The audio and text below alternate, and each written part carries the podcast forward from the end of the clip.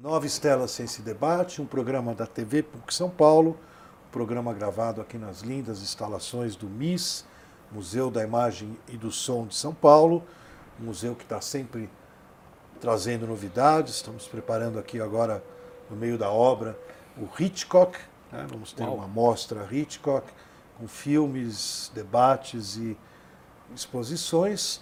E dentro da programação do MIS, a gente tem também algumas atividades em parceria com a PUC São Paulo, entre elas o nosso Nova Estela, Ciência e Debate, é um programa semanal que traz um convidado muito especial a cada semana para discutir temas da nossa cultura, da nossa ciência, da nossa tecnologia e também aqui nesse mesmo auditório, auditório Lab Miss, a gente faz uma vez por mês um Cine Ciência, uh, debatendo algum filme uh, com algum convidado também. Hoje nós temos aqui o querido professor João Paulo Vani, Vani, que já esteve conosco aqui no Nova Estela. Quem quiser vai lá no YouTube e procura o canal Nova Estela Ex Libris e vai encontrar a entrevista interessantíssima que o João Paulo nos uh, proporcionou sobre o seu recém-lançado Terror e Trauma na Literatura, do 11 de setembro, As Marcas na Alma, um livro muito uh, importante, né, que sai pela editora da PUC, a EDUC, trazendo um estudo do João Paulo Vani sobre a obra do nosso querido, onde é que está a obra? Jonathan Safran Foyer, Extremely Loud, Incredible Close, é uma obra bastante elaborada, como o João nos apresentou, e bastante profunda. E a gente convidou o João para voltar no Nova Estela, né? É, depois de ter nos trazido muita informação sobre o livro, para tratar de um outro assunto, uma outra atividade. Né? O João, deixa eu apresentar para vocês aqui, né? ele é atualmente é, doutorando, né? Está é, terminando o doutorado terminando. dele. Ano que vem ele já volta aqui como doutor e vamos descobrir as novidades do doutorado dele. É, lá na Unesp, né, na, na pós-graduação em Letras. Isso. De Rio Preto, Black River, cidade que a gente tem um carinho muito grande.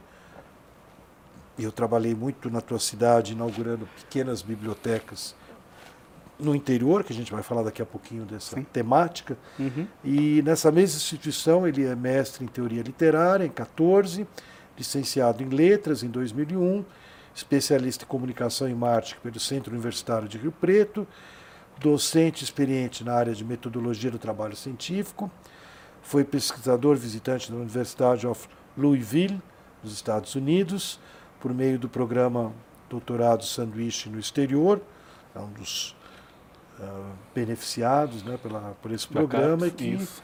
aproveitou muito essa oportunidade. Ele é empreendedor, fundador do grupo editorial HN e da Academia Brasileira de Escritores, da qual é presidente. João, muito bem-vindo novamente à Nova Estela. Agradeço é, o convite, professor. Muito, sempre bem-vindo. E seguindo o nosso nossa série Ex Libris, né? A gente tem procurado, já trouxemos aqui alguns editores, além de autores, né? uhum. Uh, autores da casa, da Eduque, autores de outras editoras. É, a primeira questão que eu queria aproveitar, que não deu tempo no, no primeiro programa, né? é justamente essa tua iniciativa de criar uma academia brasileira de escritores. Como é que se surgiu? Qual é o teu objetivo? São José do Rio Preto é uma cidade geograficamente muito bem posicionada. Nós estamos ali no entroncamento de rodovias que cortam o país. BR-153 passa por Rio Preto, mas ela vai até Belém do Pará. Então nós temos um escoamento muito grande e esse escoamento ele nos permite receber pessoas do Mato Grosso do Sul, do Mato Grosso, do Goiás, Minas Gerais. Então, esse fluxo de pessoas em Rio Preto faz daquela cidade, que é uma cidade média, uma cidade de 500 mil habitantes, uh, um polo de comércio e serviços muito bom, muito grande. Pois bem, uh, quando eu comecei a editora, eu comecei a receber interessados dessas regiões também, não só de Rio Preto. E eu percebi que eram pessoas que tinham todas as dúvidas possíveis de como empreender um projeto editorial, mas traziam consigo conteúdos muito bons. Fiz essa atividade por três anos e fui aprimorando e fui tentando melhorar o meu processo para atender essas deficiências do meu cliente, quando eu decidi criar um curso chamado Escola de Escritores. Então, uh, foi para mim um marco. Em 2006 eu abri a editora, em 2009 eu criei o curso. Tendo criado o curso, eu percebi que essas pessoas chegavam muitas vezes querendo fazer um livro, mas o livro era catalisador de alguma coisa. Olha, eu quero uma nova profissão, eu quero ser palestrante, eu quero uh, uh, tirar o meu livro da gaveta, é um sonho. Existiam mil coisas. E essas pessoas começaram a vir para o curso. E eu percebi que as demandas iam além da produção editorial. Como essa pessoa vai entrar no mercado? Esse mercado carece, pelo menos na minha região, de profissionalização.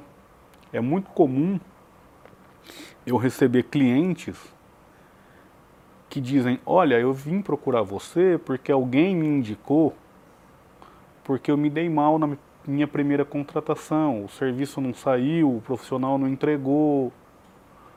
Você me ajuda? Claro, nós ajudaremos. Só que é muito importante que a gente comece a trabalhar para profissionalizar o setor, já que existe uma confluência uh, uh, regional voltada para Rio Preto, vamos fazer de Rio Preto um polo de boa formação, de profissionalização desse mercado, que é um mercado muito amplo. Quando as pessoas pensam em livro, elas pensam talvez naquela cena bucólica de um autor numa casa na beira de um lago fazendo um livro. Elas não fazem ideia de quantas pessoas se envolvem nesse processo. Quantos profissionais trabalham nisso?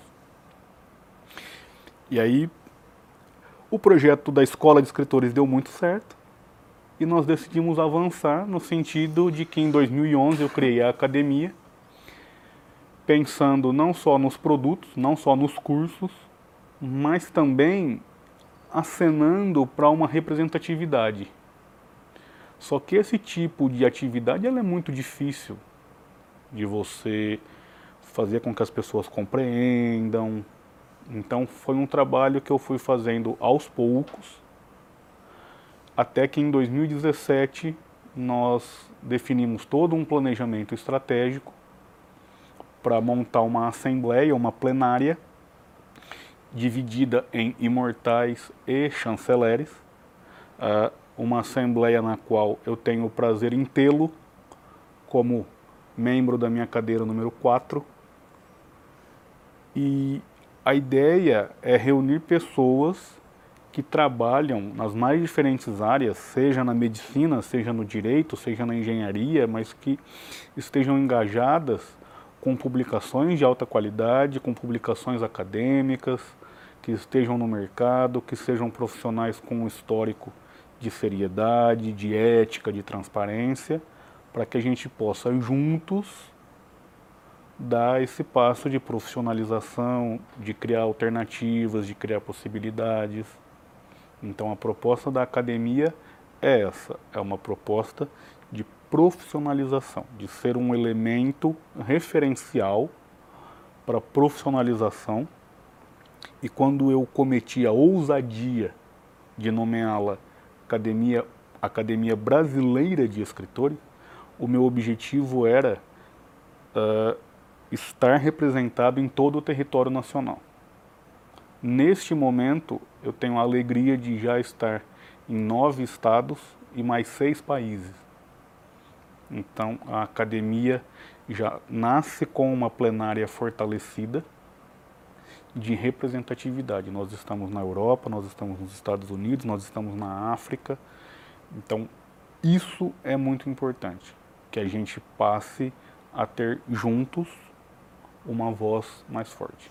Eu acho super louvável, né? Agora, uh, cutucando na ferida, né? Sim. É, você não sente assim, quer dizer, uma contradição, nem paradoxo, só uma situação curiosa, né? Que você empreende essa iniciativa, que eu acho, né? Te prestigiei uh, na, na, cerimônia de posse, lá na Câmara Municipal, uhum. acompanhado da querida Cláudia Costin, que também Sim. se tornou imortal comigo naquela noite, foi uma grande uh, emoção, né? Sim. Agora, o que, que eu fiz com a Cláudia, né, na tua cidade, no comecinho, anos 2003, 2004, 2005, quando a Cláudia era secretária da Cultura do governo do Estado de São Paulo, a gente viajou justamente para Rio Preto várias vezes para abrir a primeira biblioteca em alguns municípios é, que não tinham biblioteca. Né? É, lembrando assim, São José do Rio Preto, Mira, Mirassol, Mirassol. É, Olímpia, uhum. cidades né, ali perto, e que a gente foi. Tem outras que eu não lembro agora uh, o nome, também posso me confundir, porque a gente viajou. Eu abri 100 bibliotecas em 100 cidadezinhas no interior de São Paulo. Que bacana. Então, por exemplo, Mesópolis é lá perto? Ou é perto de Presidente Prudente? Eu acho que sim. Presidente Prudente. É pertinho da ponta do, Isso, do, do estado. do mapa. Do né? bico lá. Do bico, né? Isso. Então são cidades muito pequenas, né? E que a gente tem. É, às vezes não tem nem biblioteca, nem banca de jornal, Uhum. falar nem livraria, né? Então, como você vê, quer dizer, eu acho. Como você vê a situação nossa, do escritor, da leitura, do mercado editorial no nosso país? Essa carência, ela é total. Veja só, vocês, há pouco mais de uma década, empreenderam esse trabalho no estado de maior pujança econômica do território nacional. Isso nos leva a refletir um pouco da situação nos estados mais pobres, onde as pessoas têm ainda menos possibilidade. O que a gente tem feito? Uh, estar fora do eixo Rio-São Paulo, para a minha atividade de editor, ela é muito ruim, porque isso encarece todo o processo logístico. A gente sabe que a etapa de impressão de um livro é uma etapa cara. Então, uma das dos pilares, um dos pilares da academia é fomentar a publicação eletrônica. Nós tivemos agora, uh, recentemente, a outorga do prêmio Carlos Daglian, que foi um prêmio criado para manter viva a memória do professor Carlos Daglian, que Da foi Unesp, né? da Unesp, que foi sem dúvida um dos grandes difusores do ensino de língua inglesa no Brasil. É, é muito lembrado não só pela língua, mas também pela questão da literatura e da teoria literária. E esse prêmio, que neste ano de 2018 foi para três autoras, três mulheres foram laureadas, vai gerar a publicação de três obras eletrônicas para download gratuito. Você se inscreve sabendo que o seu livro vai ser uh, colocado à disposição, né? nós vamos democratizar o acesso. Isso já é algo que nós fazemos na editora HN há alguns anos. Se você entrar no nosso portal, você vai ter lá 20 ou 22 obras para download gratuito. Então, o que a gente entende para esses públicos que muitas vezes não têm acesso à biblioteca ou a, tem a biblioteca na cidade, mas ela funciona em turnos complicados, só tem um funcionário, não tem nenhum funcionário. Uh, a gente sabe que a situação está muito difícil. O que a gente espera que a tecnologia nos ajude, que essa pessoa possa baixar o livro no computador, que ela possa baixar no celular. Uh, o smartphone ele revolucionou o nosso dia a dia. Hoje está todo mundo logado o tempo todo a tudo. Então, se a pessoa tem interesse uh, em uma obra, se ela tem acesso a isso, se ela consegue chegar na ponta, é um clique na ponta do dedo e está ali no bolso dela. A dificuldade é fazê-la chegar lá, tanto eletronicamente quanto fisicamente nas bibliotecas. Uma outra coisa que nós temos feito de 2017 para cá é tirado livros do nosso estoque, porque nós sabemos que no mercado editorial a vida de um livro ela é muito curta. O fenômeno da cauda longa ele é implacável. Passado uns meses, passado um ano, esse livro já encalha e nós temos dificuldade com isso. Então, o que nós temos feito, até para boa manutenção do nosso estoque, a gente tem doado muitos livros. Então, de 2017 para cá, nós já doamos cerca de 4 mil livros. Para quem? Para quem nos procura. Bibliotecas, associações de bairro, uh, uh, empresas. Nós temos feito na nossa região um, um, forte trabalho de apoio à leitura nas empresas. Inclusive, uh, eu vou em breve ministrar uma palestra numa semana de segurança do trabalho, porque hoje as empresas já estão tentando mostrar para os seus funcionários a importância da leitura e do livro para o próprio desenrolar do dia a dia na corporação. Então, nós temos esse ganho. Porque se o pai ganha um livro na empresa e leva para casa, esse livro pode ser lido por toda a família. Uhum. Pode ser emprestado para o vizinho. É isso que a gente quer. Fazer chegar na ponta. Deixa eu aproveitar que você tocou num assunto que a gente já debateu aqui no, no Nova Estela, e é sempre bom a gente trazer a opinião de alguém que está totalmente envolvido com, com o livro. Né? É, a, a, gente até se conheceu, né, Vani, antes de eu ser editor e estar tá aqui recebendo um, um, escritor, né? A gente se conheceu como tuiteiro. Né? É, na verdade, esse auditório, a primeira vez que eu organizei um evento aqui, foi um encontro de tuiteiros culturais, né? Isso lá nos anos 2009, 2010. Que eu não pude vir, mas eu estava plugado. Estava plugado. Naquela época, o Twitter. O Twitter continua forte, mas ele, ele, ele já foi mais forte. Né? E naquela época realmente era um boom. E a gente. Eu viajei o Brasil inteiro.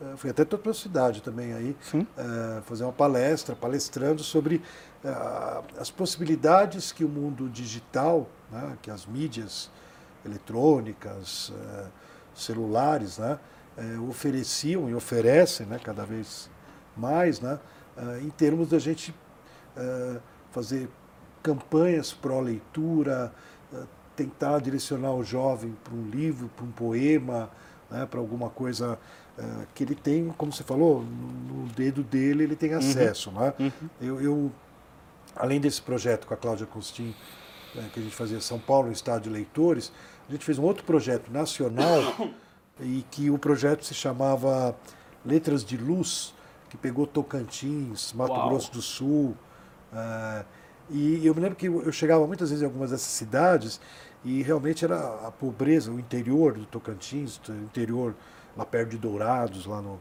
Mato Grosso do Sul, Espírito Santo, tudo. E o interiorzão ali, nossa, era uma. Nem a escola tinha exatamente uma biblioteca, né? Uhum. E perguntar na cidade, então, onde é a biblioteca, cidades que tinham biblioteca, ninguém sabia responder onde era essa biblioteca, né? E é, no entanto, eu às vezes saía para passear depois que acabava o trabalho, né? E, e, acabava entrando na Lan House, né? E lá dentro da Lan House, naquela época ainda não tinha tanto celular, estava aquela juventude ali no monte de computador, e eu ficava animado pensando nisso que você falou, quer dizer, de certa forma, toda essa distância no Brasil, e o livro ele é pesado, né? ele tem a questão logística, né? Um, um, metro quadrado de livro é uma tonelada. Né? Eu já tive problema quase de cair depósito, tudo, porque o livro ele é muito pesado, né? o livro papel. Né? É, a celulose ela pesa. Né? E o, eu ficava animado com o que você falou, né? de ver lá a juventude na Lan House. Né? Como você vê essa questão? Porque hoje em dia a gente continua atuando no mundo digital, é, a gente vai lançar a versão e-book né, do teu Sim. livro, já está em finalização lá na, na, na PUC, na EDUC. Mas como você vê, quando eu te falei, né, quando o teu livro chegou, a gente folheia tem esse cheirinho, né? E eu trouxe aqui há pouco tempo uma professora da PUC que analisa a questão da literatura na infância, Uhum. literatura ensino, né? E como ela falou, como o ato de folhear é muito importante para a criança. A criança adora folhear, para, nem sabe ler ainda, para numa figura. E, e o próprio folhear em si, é uma, que é uma coisa que a gente não consegue fazer no digital. Não dá para folhear o livro. Né? Não dá para pegar a página aqui 159 e passar para a página 68 nessa Brincando, né? velocidade. Né? Sim. Dá para fazer com, com o, smart, o iPad, mas não é. Uma, como você vê essa questão que vai se colocando, acho que, para o ser humano, né? Quer dizer, Eu acho que é principalmente uma questão relacional. Como nós nos relacionamos com o livro e como nós nos relacionamos com a tecnologia. São duas perspectivas completamente distintas. Na tecnologia, o que nós queremos? O novo. O seu telefone é o modelo mais recente, você quer o tablet mais recente, você quer o computador mais recente, você quer seguir o caminho da novidade, porque a tecnologia pressupõe isso. O novo é o mais moderno, é o que tem mais recursos. O papel é o oposto disso. Quando eu penso nos meus livros, e eu sei onde eles estão na minha estante, eu faço uma busca, eu encontro rápido, eh, o meu relacionamento com eles não é fugaz. Eu não, não tenho dó de trocar o meu computador, mas eu jamais vou trocar o meu livro por outra edição mais nova. Eu posso comprar um mais novo, mas o antigo fica lá, com uma anotação, com uma dedicatória de alguém que foi ou é importante na minha vida. É, então, a maneira como você se relaciona com o papel e com a tecnologia é completamente distinta. A tecnologia vai nos permitir difundir mais, talvez. Agora, esse sentimento, esse folhear, a minha geração, eu sou de 1980, a minha geração folheou Maurício de Souza. Eu fui de uma geração que fazia palavra cruzada, aquelas figurinhas muito simples para criança. Eu fui alfabetizado fazendo palavra cruzada na minha casa, que era uma casa em que todo mundo lia. Talvez eu tenha sido um privilegiado. Mas o que a gente tem que pensar? A gente tem que pensar no processo ideal e na importância do folhear um livro. E a gente tem que pensar na situação que não é nada ideal, que é a carência total de cultura. E tentar fazer com que nessa ponta de carência total chegue pelo menos o digital, eletrônico. o eletrônico. Legal. Essa é a minha perspectiva. E, e quando você dá oficina de criatividade, de escrita criativa, né? Uhum. é, não entra essa questão, ou, ou entra também? Entra também, entra essa preocupação. Muita gente manifesta essa preocupação. É, via de regra, o autor, o pretenso autor, o futuro autor, ele vem com, aquela, com aquele anseio, com aquela ansiedade. Eu, eu vou ser lido? Quem vai ter acesso? E aí é nesse ponto, Que o eletrônico sim, é útil. Exatamente. E aí é nesse ponto que quando a gente parte para uma edição impressa, via de regra, a gente incentiva acabamentos mais simples. Por quê? Para que todos tenham acesso. Livro custa caro no Brasil. Essa ideia de que livro não paga imposto é uma bobagem. A gente sabe que em muitos momentos da cadeia produtiva o imposto está lá, encarecendo o processo. Não pagar imposto, nós estamos falando do quê? Do papel imune? Mas e o resto? Não, mas a circulação também de livro, eu tive livraria, né? Sim, Ela também não paga o ICM, né? nós temos algumas isenções, mas a falsa ideia de que um livro é totalmente isento não é. Nós, nós sabemos disso. Nós sabemos que nessa cadeia produtiva existem coisas aí que poderiam eventualmente permitir que o livro custasse menos. Na Europa custa muito menos, nos Estados Unidos o livro é muito mais acessível, no Brasil ainda é então, é caro. Mas, mas, uma das razões, eu, eu uh, não estou discordando de você, só completando, né? sim, sim. que você está falando é verdade. Indiretamente a gente tem imposto, imposto é caro. Mas é, isso vale para qualquer produto no Brasil, né? Vide a crise da gasolina agora e do diesel, né? É, mas eu acho que essa comparação que você fez, é, ela é real.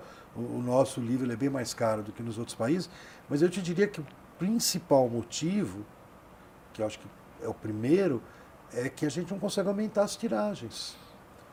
Isso também é um problema eu sério. Eu diria para você, a gente faz as, quase as mesmas tiragens, tirando o Paulo Coelho da vida, né? Uhum. Do Monteiro Lobato. Sim. Só que a população do Brasil naquela época devia ser, sei lá, 20 milhões, hoje em dia ela é 200 milhões, já passamos 200 milhões, e a gente está empacado em fazer mais do que mil já é um perigo, né? Já é um perigo. Então acho que as tiragens também são muito limitadas, né? Sem dúvida, sem dúvida. Isso, quanto maior a tiragem, menor o custo a gente conseguiria melhorar.